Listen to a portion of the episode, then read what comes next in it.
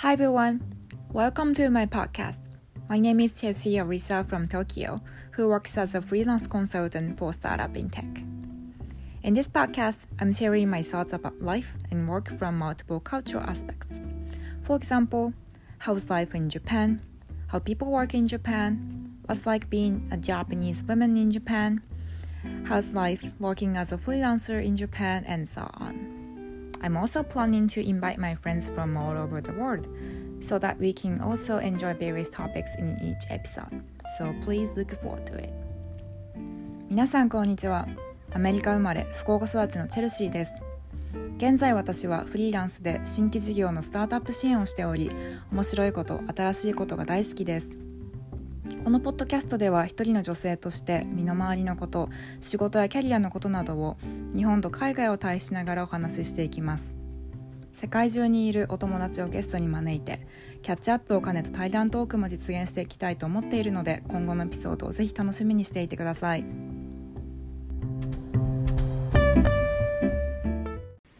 This is the very first episode of my podcast and I'm very excited to be here today.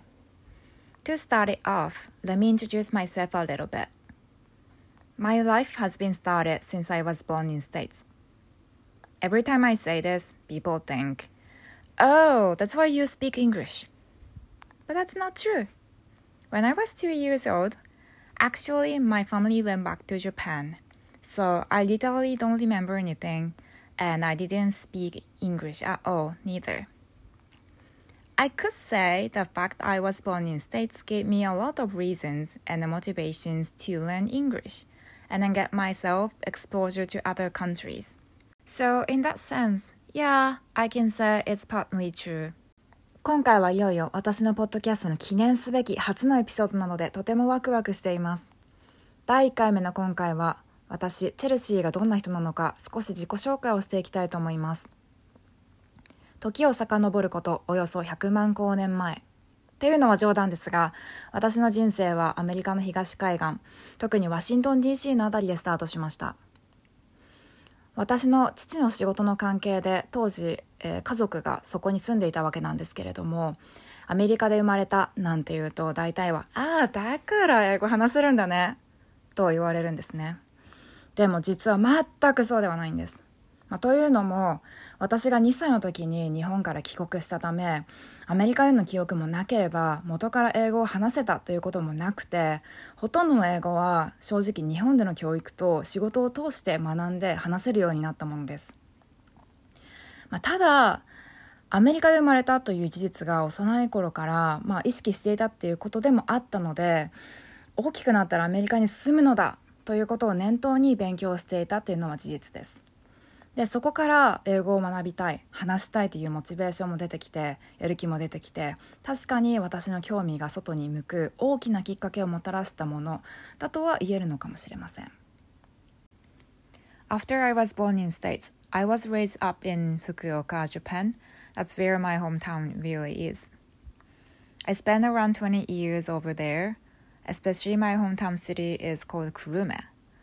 That's where tonkotsu ramen is originally from and an international company like Bridgestone also started its own business from that city. Other than my hometown city, Fukuoka is generally speaking a very amazing food factory in Japan, which many great tonkotsu ramens are from.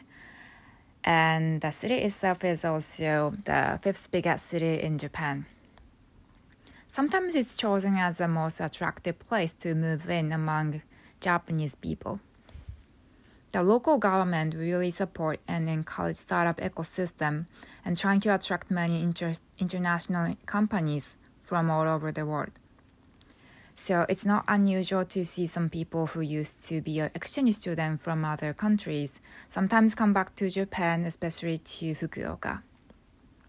So if you've never heard of it or never been there before, I really recommend you to visit there for your future trip to Japan. 私がアメリカで生まれた後、約20年ほど福岡の久留米市という町で育ってきました。実はこの久留米、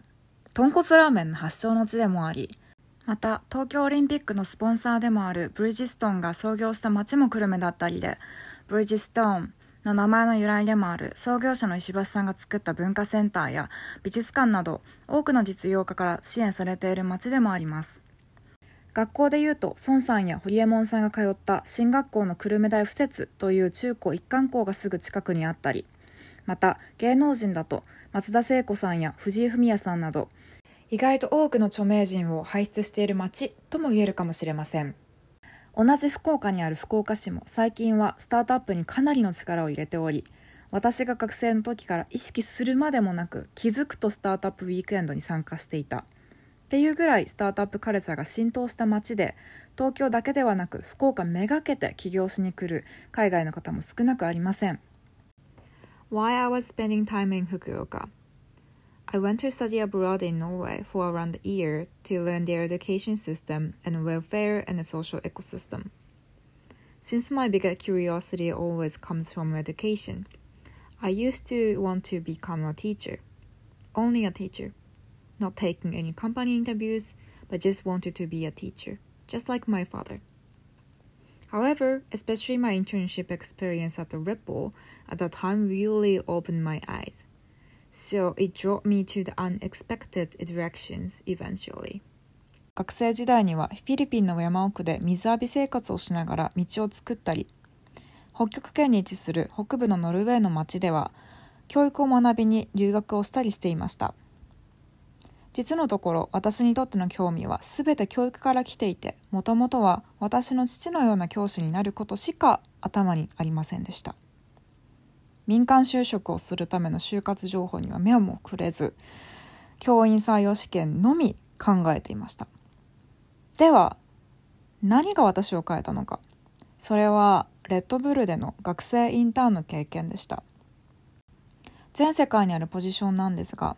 Student Brand Manager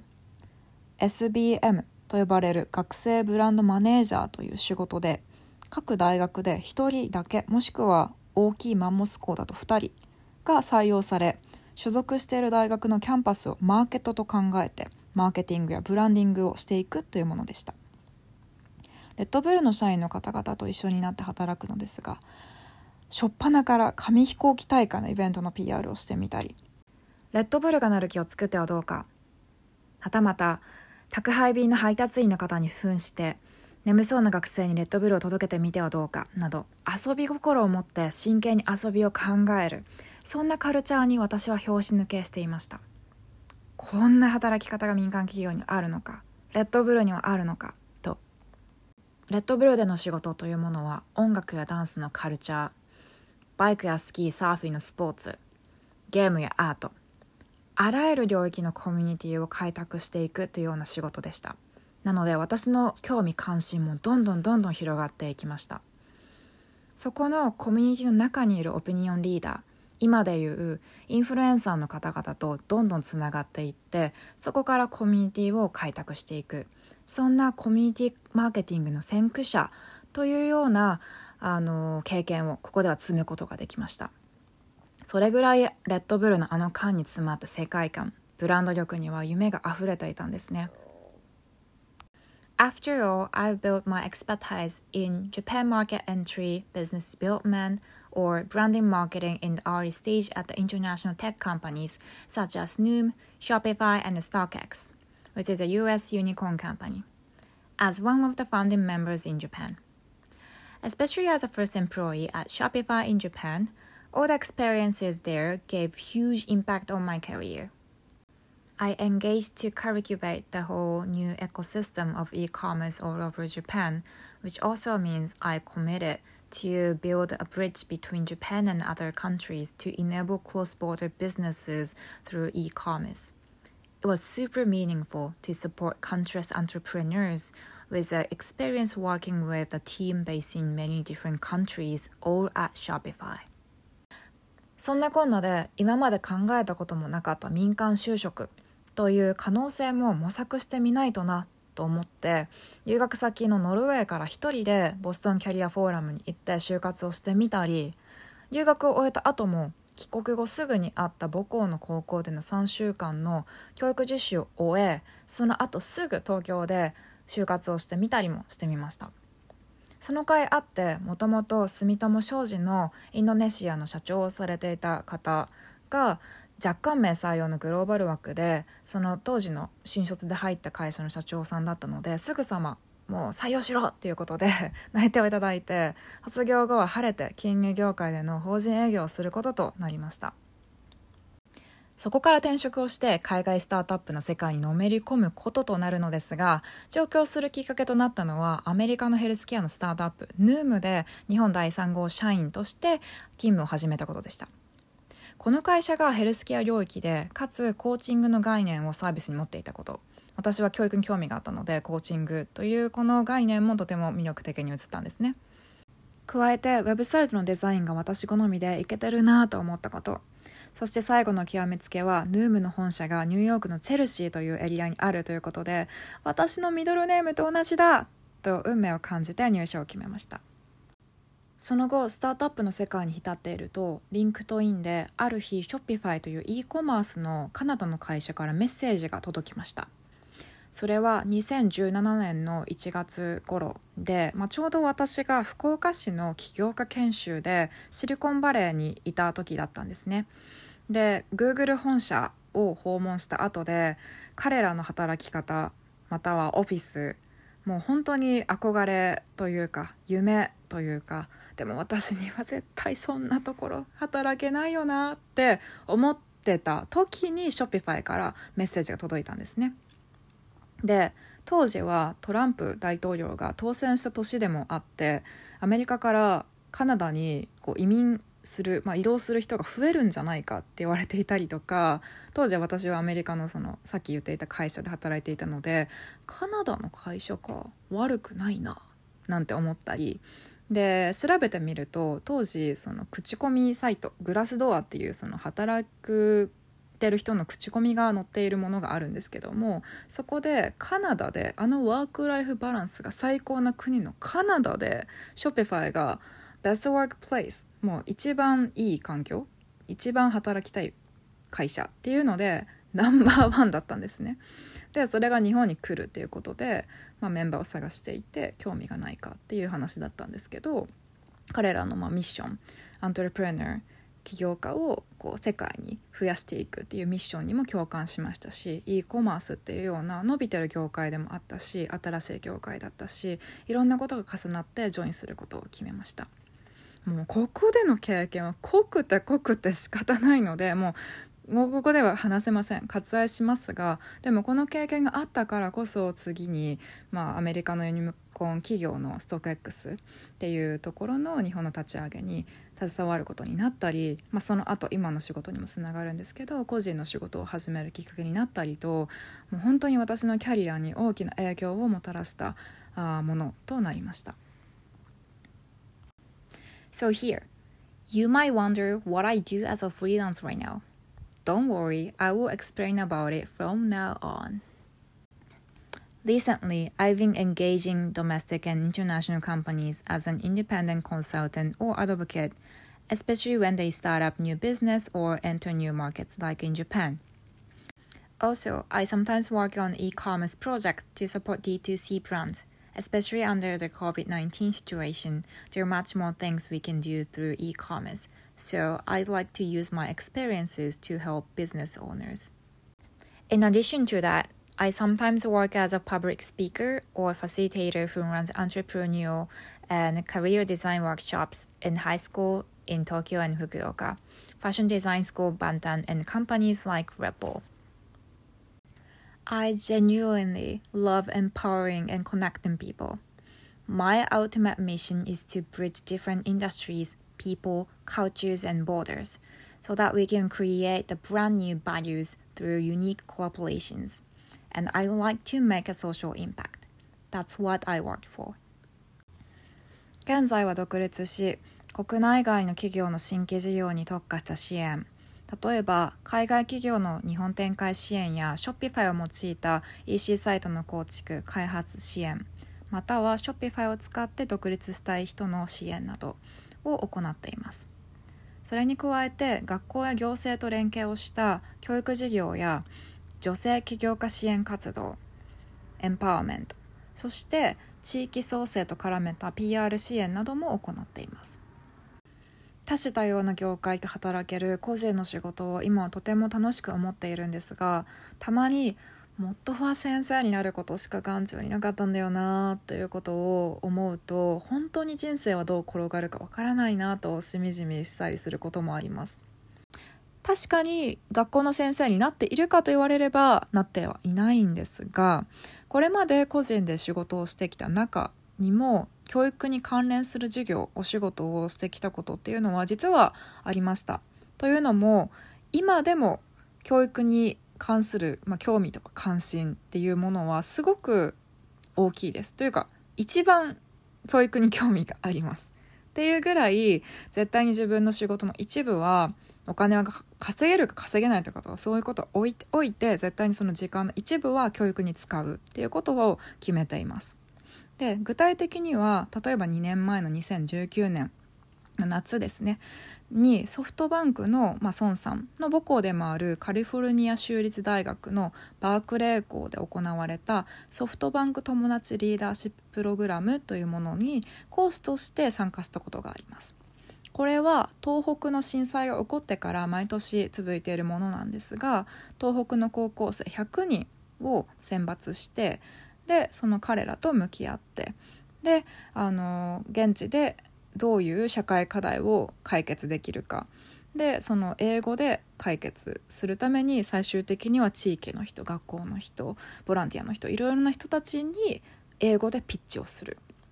でその課題解決社会課題の、え、解決の方法をアメリカで学んだ後に東北の地元に帰って彼らがそのメソッドを用いて何かしらのアクションを起こしていくっていうような年間を通したプログラムになっています。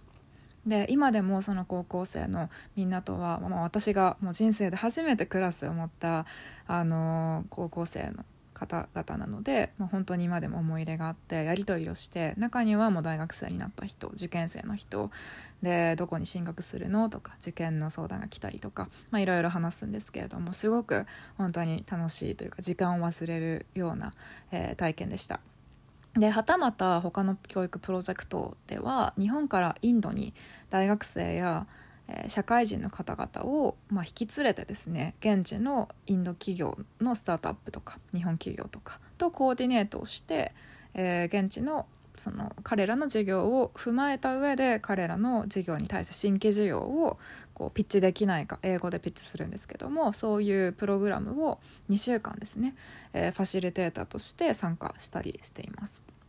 で他には都内の高校で、まあ、グローバルキャリアっていうような、まあ、そのキャリア感を育成するワークショップに、えー、参加して、えー、私の経験を話したりとか、まあ、こういうことに興味があったらどういうところでこういうことをしたらいいよとか今海外の市場ではこういうスキルが本当に役に立つ役に立つというか、まあ、求められてるんだよっていうキーワードをこうあ上げて、まあ、そこから自分の興味とか関心とかをもっともっと掘り下げていってもらうっていうような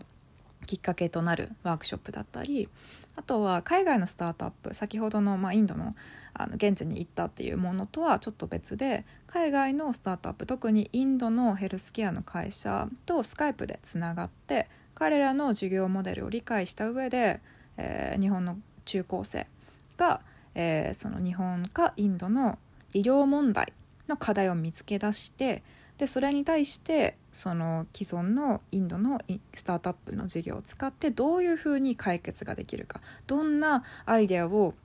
彼らにピッチできるかっていうので最後は英語でスカイプでつつなげて、えー、5日間のこうで成果を、まあ、ピッチしてフィードバックを実際にもらうっていうような授業を、まあ、夏季特別こう授業で、まあ、講師ととしてファシリテーターとして、まあ、お仕事をさせていただいたりとか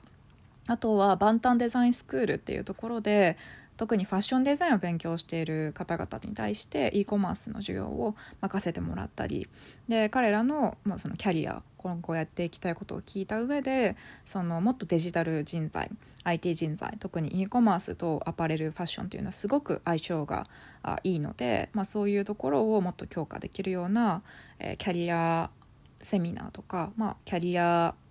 をどうやって作るかそもそもフルタイムで、えー、働くか否かの問題よりも時給で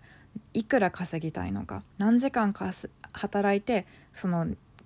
年収を稼ぎたいのかどんな働き方が世の中にはあるのかどこで働きたいのかみたいなところで本当に国内にとどまってほしくない日本には本当にクリエイティブな人々が溢れているので、まあ、そういうところであのインターンあの海外のワーホリが使える年齢とか条件とかを調べてみたりっていうような、まあ、セミナーというかお話をさせてもらったりとかすることがありました。やっぱり私が思うのは人の成長を応援する仕事っていうのは本当に時間を忘れて没頭できるなということを痛感しています。で去年はあの実はいろいろ仕事をやっていて結構リモートワークですることがまあそもそも多かったのでアメリカと日本とヨーロッパの3拠点生活をできできないかなっていうのを目論んでたんですね。ただ、まあ、コロナがこのように起こっているので、まあ、そんなもともと立ててた計画は全部もう白紙に戻ってちょっと最初はしょぼんとしていましたただ今は本当に次のステップのための助走期間として養分を蓄え時だと捉え直して本当に目の前にあるチャンスを一つ一つこなしているというような状況です。で今後の目標は異なる業界を越境するつなぎ人としてこれまでにつながるはずもなかった情報人アイデアこれまで出会うはずもなかったところに私が、まあ、かんそう関わることで「異のコラボレーション」異なるの「異のコラボレーション」作り出して世界があっと驚くような化学反応を起こしていけるようなそんな触媒カタリストになっていきたいなと思っています。でもうこのつなぎたいっていうことはコネクターになること潤滑油になったりとかその誰かの行動を後押しする触媒のようなものになりたいっていうのは本当にもともと私が先生になりたいと思った理由も誰かにポジティブな影響を与えたい。私と、まあ、交差することで今までに見えてなかった世界とか今までに知らなかったことを知るきっかけになってその人がもう本当に大きくなって私のことなんて覚えてなくてもどうでもいいんです。でもそれがターニングポイントになって人生が180度変わった。もともと持っていたポテンシャルが発揮された。もしくはそれ以上になったっていう時に本当に大きな喜びを感じるのでこの領域このミッションっていうのは本当にこれからもずっと変わらないだろうなと思っています。であのもっと極めていきたいっていうところで言うと人に与えられるものをもっともっと増やしていきたいなと思っているので今は日本にいますがもっとこのネットワークだったり知見だったり、えー、経験だったりっていうのを日本の外の海外でも通じるようなネットワークをどんどんどんどん開拓して、えー、作り上げていきたいなと思っています。はい、ちょっと白熱してしまったんですけどあのそういう人です。はい